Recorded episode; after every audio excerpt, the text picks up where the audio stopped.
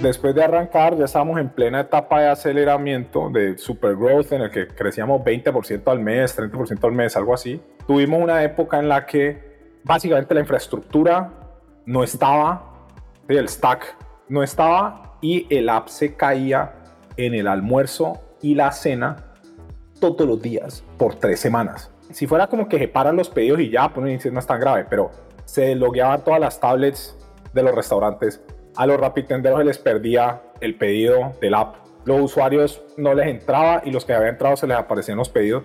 Entonces, se de cuenta que si estábamos haciendo mil pedidos al día, por decirte cualquier número, que era más o menos por ahí, perdíamos 500 a canceladas, 600, una cosa así, porque en los picos se caía el app. Entonces, esto era un desastre, íbamos derechito para la quiebra y listo, arreglamos esa infraestructura de tech y Simón estaba empujando mucho y decía, mira, tenemos que volvernos a ganar la confianza de los usuarios.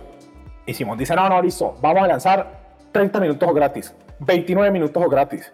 Pues Sim, está loco, eso no se puede, no se puede. ¿Que está loco yo? ¿Que hay que hacerlo? Sim. Tenemos que volvernos a ganar la confianza de los usuarios, tenemos que hacer algo radical. ¿Qué es lo más radical que se puede hacer? 30 minutos gratis, 29 minutos gratis. Y era como que, y entonces venía y cálmate, vamos a sacar los datos. Y sacamos los datos y había unos poquitos restaurantes que entregaban en menos de media hora unas empanadas, cosas así. Bueno, después de debatir bastante con Sim, lo dejamos en 35. 35 minutos, que eso fue un win el berraco, pues por lo menos que no fuera 29. Con la data igual no llegábamos, no llegábamos. Entonces lo que hicimos fue que miramos la data, miramos las cosas y dijimos, hombre, ¿qué podemos hacer para llegar a ese número. Y aquí va tu punto de la transformación. Yo he estado como en los primeros dos meses de rap y yo he dicho no y me voy para la casa antes de hacer eso.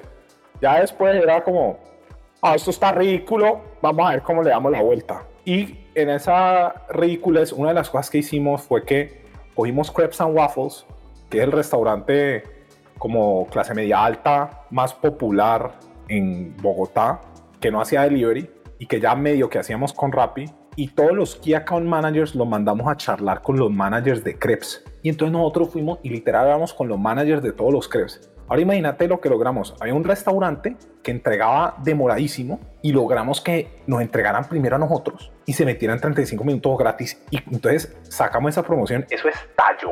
O sea, fue una, una bomba. Y vos le preguntabas a la gente de esa época y todos se acuerdan y el va a ser así. Hay crepes en 35 minutos gratis. Y estoy pujando para que no me llegue. Entonces ahí se ve clarititico la evolución de no se puede a miremos a ver cómo se puede a hicimos una cosa muy buena y nos, y nos sirvió mucho para prácticamente sobrevivir en una época en la que la cosa no se veía ni, ni un poquito tranquila.